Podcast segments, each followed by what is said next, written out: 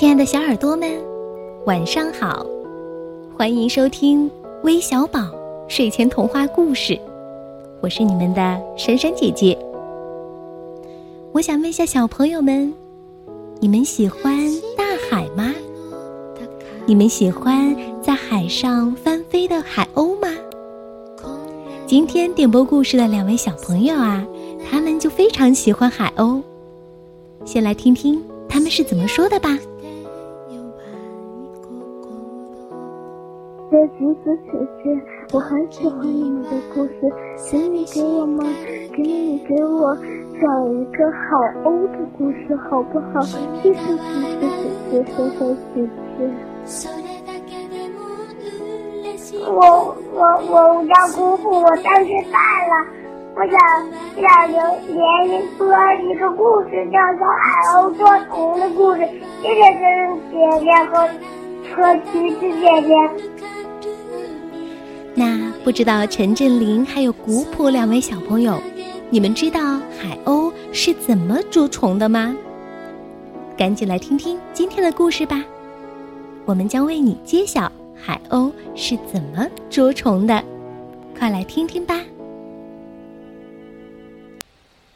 大海龟驮着小猴在大海里慢慢的游着，这是小猴第一次。真真正正的到海上来，他感到异常的兴奋，对周围的一切都感到非常的好奇。蔚蓝的海面一望无边，一只只海鸥时而高飞，时而掠过水面。小猴看得目不暇接，惊叫着：“哇，太美了！”小猴虽然生活在海边的丛林。原来也曾坐在树杈之间观看过海面，但那是远观，哪有今天这样真正在海面上看的壮观呀？突然，老远掀起一阵巨浪，一个黑黑的大怪物跃出水面。大海龟赶紧拖着小猴往安全的地方游。小猴抱紧大海龟的脖子，趴在大海龟的背上，一动都不敢动，而眼睛却紧紧地盯着前方。那黑黑的大怪物是谁呀？那是黑鲸，它的食量很惊人的。大海龟边游边说：“那那那，它为什么要跳出水面呢？”小猴疑惑的问道：“嗯，是要出来透透气吗？”正在小猴问话的当口，一群海鸥飞过，叫着盘旋着在黑鲸的上空。小猴觉得很不可思议，为什么这么多海鸥见到那怪物都会聚集盘旋在上空呢？小猴把自己的疑惑跟大海龟说了，大海龟也感到纳闷儿，说自己以前也看到过这种现象的，就是不知道是什么原因。小猴就提议说：“哦，既然你也不知道，那我们何不去问个明白呢？”好啊，大海龟不假思索地答应着，就向前游去。这时。他早已把自己的生死置之度外了。这时，一只海鸥正好掠过水面，小猴赶紧叫住他：“喂，朋友，你能告诉我，你为什么看的大怪物会跟随？难道不怕他们把你们吃了吗？”哎呀，你这算什么话呀？那大怪物是黑鲸。他欢迎我们还来不及呢。哦，小猴惊讶的睁大了眼。黑鲸身上长有寄生虫，他想要清理掉这些寄生虫，他就用跳跃的方式把这些讨厌的家伙甩掉。海鸥说道。而这些寄生虫刚好是我们最喜欢的食物之一，所以每当黑鲸跳出水面时，你们就会看到。我们海鸥过来啄食那些被甩出来的寄生虫。嗯，当然，这些寄生虫你们是看不出来的，所以你们只看到我们盘旋在大怪物的上空。哦，我要忙着去找吃的了，后会有期。海鸥礼貌的跟小猴道别，去忙活了。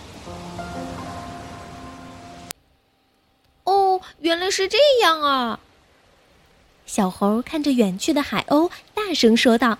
嘿嘿，海鸥，谢谢你解开了我心中的疑团。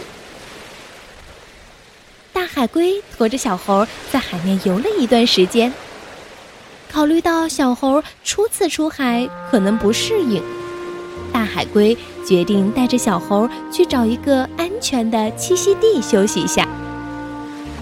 这时，海面上老远传来汽笛的声音，小猴循着声音放眼望去。只见远处隐隐约约能看到大轮船的影子，小猴就对大海龟提议道：“哎，别先靠岸，让我们去看看那大货轮，行吗？”随我在海上旅行，你不害怕吧？大海龟担忧地问小猴。其实，大海龟自己也不想去靠近正在航行的大货轮。以免发生不必要的危险。总之啊，凡事安全第一为好。嗯，害怕肯定有点儿，但对我来说，大海的一切都觉得是那么新鲜，很多东西都让我充满着激情，那点儿害怕就显得无足轻重了。小猴望着远方，坚定地说着。好像自己就是一个十足的冒险家一样。既然小猴都不怕，自己也就没什么可担心的了。大海龟不再犹豫，向着汽笛响起的方向游去，离大货轮越来越近了。小猴看到这时空中的海鸥聚集越来越多，趁一只海鸥靠近的时间，赶紧问道。嘿，朋友，你们是在聚会吗？嘿，没有啊。正飞行的海鸥听到有人对自己说话，赶紧回答，免得显得自己没礼貌。嗯，那为什么我看到你们好多都聚在一起呀？小猴继续问道。因为轮船在海上航行的时候，会产生一股上升的气流。我们只要顺着这股气流飞翔，就能节省体力。而且呀，轮船在前进时，船尾的螺旋桨在水里搅动，会溅起小鱼小虾，这也为我们提供了食物源。所以你会看到我们好像在聚会。哦，原来是这样啊！海鸥翻飞，蕴藏着这么多的知识在里面呀。小猴赞叹道。海鸥在小猴的上空盘旋着，热情地说：“嘿，告诉你更多知识。如果看到我们贴着海面飞，那么未来天气会晴好；如果我们高高飞翔，或成群结队的从大海远处飞向海边，或聚集在岩石缝里，则预示着暴风雨即将来临。”哦，谢谢你，海鸥，小猴。感激地向海鸥挥着手，感叹道：“哇哦，大海的魅力真是无穷啊！我刚来一会儿就学到了这么多知识，看来应该好好的去探索一番了。”他抱着大海龟的脖子亲了下，对大海龟说道：“嘿，大海龟，谢谢你带我来大海。”